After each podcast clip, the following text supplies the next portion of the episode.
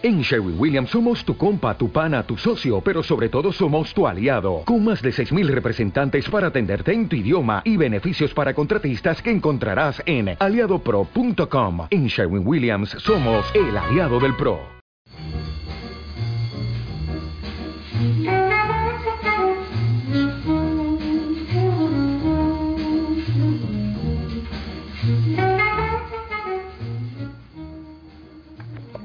Tal compañeros? Buenas tardes. Mi nombre es Elena Jiménez, alumna del segundo cuatrimestre de la licenciatura en Derecho por la Universidad Interamericana para el Desarrollo, sede Ciudad del Carmen, Campeche. Es un honor para mí contar con su atención. A continuación vamos a platicar sobre la información más relevante en cuestión a los desafíos del derecho y el orden jurídico. Es importante comenzar con definir que el derecho es el conjunto de normas jurídicas que se encargan de la regulación de la conducta del ser humano en la sociedad.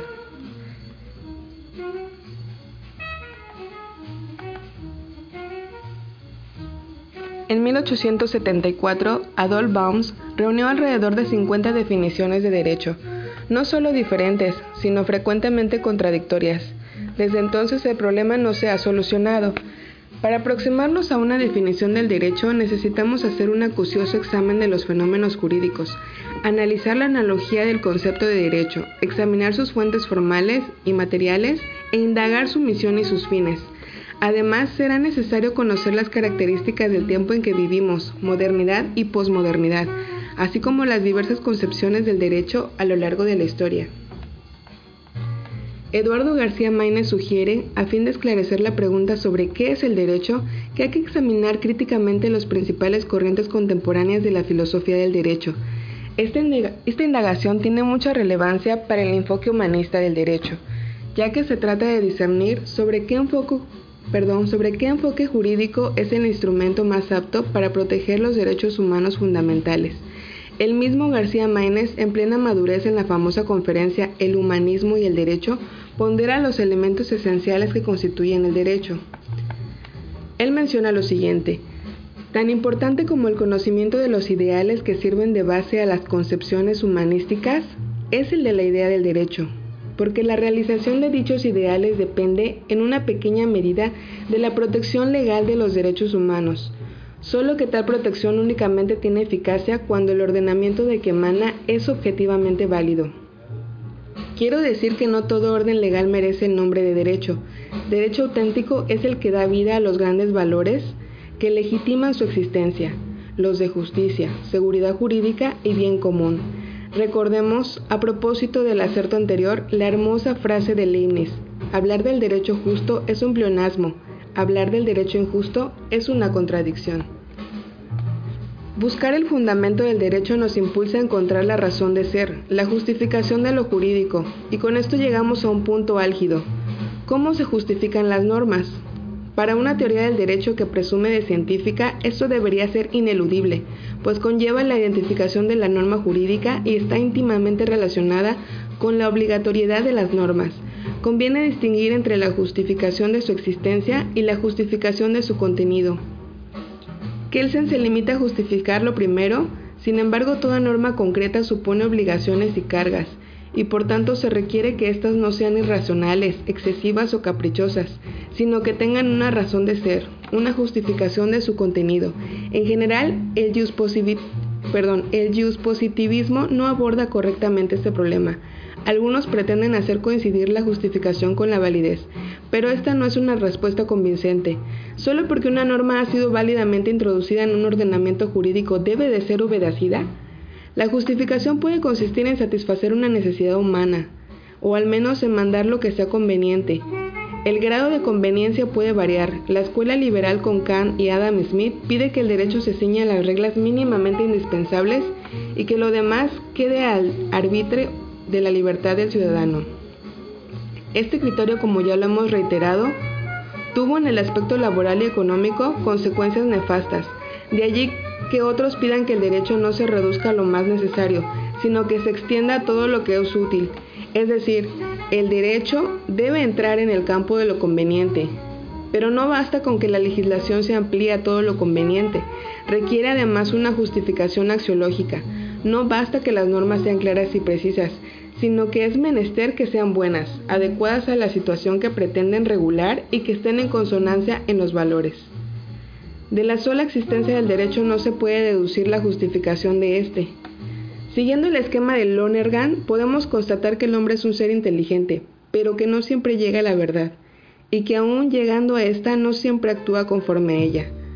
Asimismo, no siempre actúa impulsado por el amor, sino que frecuentemente es dominado por sus pasiones y se deja llevar por el odio, la envidia, la intemperancia y la justicia. En cualquier hipótesis, el derecho se presenta como una institución necesaria para controlar los riesgos y deterioros que afectan el orden social y distorsionan la armonía de la sociedad. Mediante su talante coactivo, el derecho es capaz de instaurar un orden social justo y razonable, así como de reprimir los instintos, instintos perdón, e impulsos pasionales que atenten contra ese orden. Lloyd Dennis es muy claro al respecto.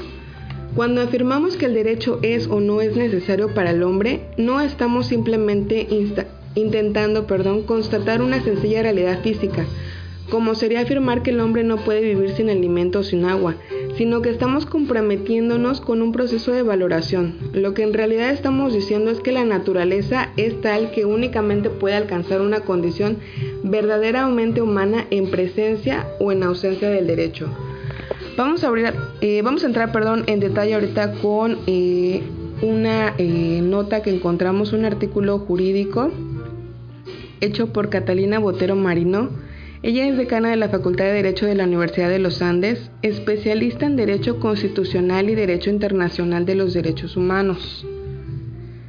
Aquí encontramos unos puntos interesantes a los cuales ella hace referencia en cuestión a los desafíos jurídicos Señala que en primer lugar el derecho afronta una fuerte tensión entre la globalización y los renovados ímpetus nacionalistas o soberanistas de algunos estados. Los difíciles problemas jurídicos que surgen de esta tensión en todas las áreas del derecho, desde el derecho comercial y financiero hasta los derechos humanos, no son pocos. En segundo lugar, y estrechamente ligado con el anterior, hoy son mucho más fuertes los conflictos entre el multiculturalismo y la tentación homogeneizadora y no porque dichos conflictos no existieran antes, sino porque fenómenos como las migraciones y el reconocimiento de importantes grupos étnicos o raciales tradicionalmente invisibilizados los han agudizado.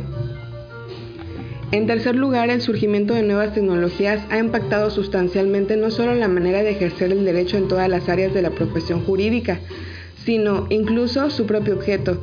La inteligencia artificial, por ejemplo, afecta de manera fundamental las formas de comprender y regular la responsabilidad civil o penal. Por eso se vuelve indispensable el estudio interdisciplinario de este tipo de fenómenos. Un cuarto asunto que debe ocupar un nuevo lugar central en las facultades de Derecho es el referido a la democracia constitucional, como un sistema de articulación de los derechos de las mayorías y de las minorías. En la última década ha resurgido con fuerza en muchos países la idea de que las mayorías tienen derecho a imponer sus creencias políticas e incluso religiosas a toda la población. Esta tesis suele ser formulada a través de motivos discursos populistas que, cuestionan perdón, la legitimidad de los límites impuestos a las mayorías, o más exactamente, a los políticos que dicen representarás. En esta medida, es urgente volver a retomar como un renovado vigor discusiones referidas a los derechos de las minorías y a la legitimidad de los órganos contramayoritarios que operan no solo en el ámbito nacional, sino internacional. Bajo muchos aspectos en el umbral del siglo XXI se nos presenta nuestro mundo afectado por múltiples crisis y convulsiones. Graves problemas nos afectan profundamente. El hambre en el mundo, la inmigración, la ecología, el terrorismo, la amenaza de guerras, la enorme desigualdad en la repartición de la riqueza. Se cree que el mundo está roto, la vida humana amenazada y el peregrinar, el peregrinar perdón, del hombre parece encontrarse en la dependiente de la deshumanización, desorden y caos en varios aspectos de la vida. Ya hace tiempo José Grau resaltaba lo nefasto de la filosofía formalista, que era una teoría del conocimiento sin concepto de orden, y lo mismo puede decirse de una psicología sin alma y una ciencia del derecho sin idea del derecho, sin contacto vital y por tanto sin eficacia vital. No olvidemos que el derecho es un ordenamiento, no en cuanto a un mandato, sino como elemento ordenador de la sociedad. Por orden, podemos entender la disposición de diferentes elementos de acuerdo con un criterio determinado. Así, puedo ordenar mis libros conforme a los colores, tamaños o materias. En el desorden o caos no existe relación armónica entre las partes de un conjunto. Existe un admirable orden en el cosmos y mediante el derecho se trata de procurar un orden en la sociedad. En el orden se establece una finalidad. Las cosas, las actividades humanas se ordenan para algo en función, en función de la naturaleza de las cosas. El orden puede ser estático o dinámico. Les agradezco su atención a este podcast hablando acerca de los desafíos del derecho. Que pasen una excelente noche. Muchas gracias.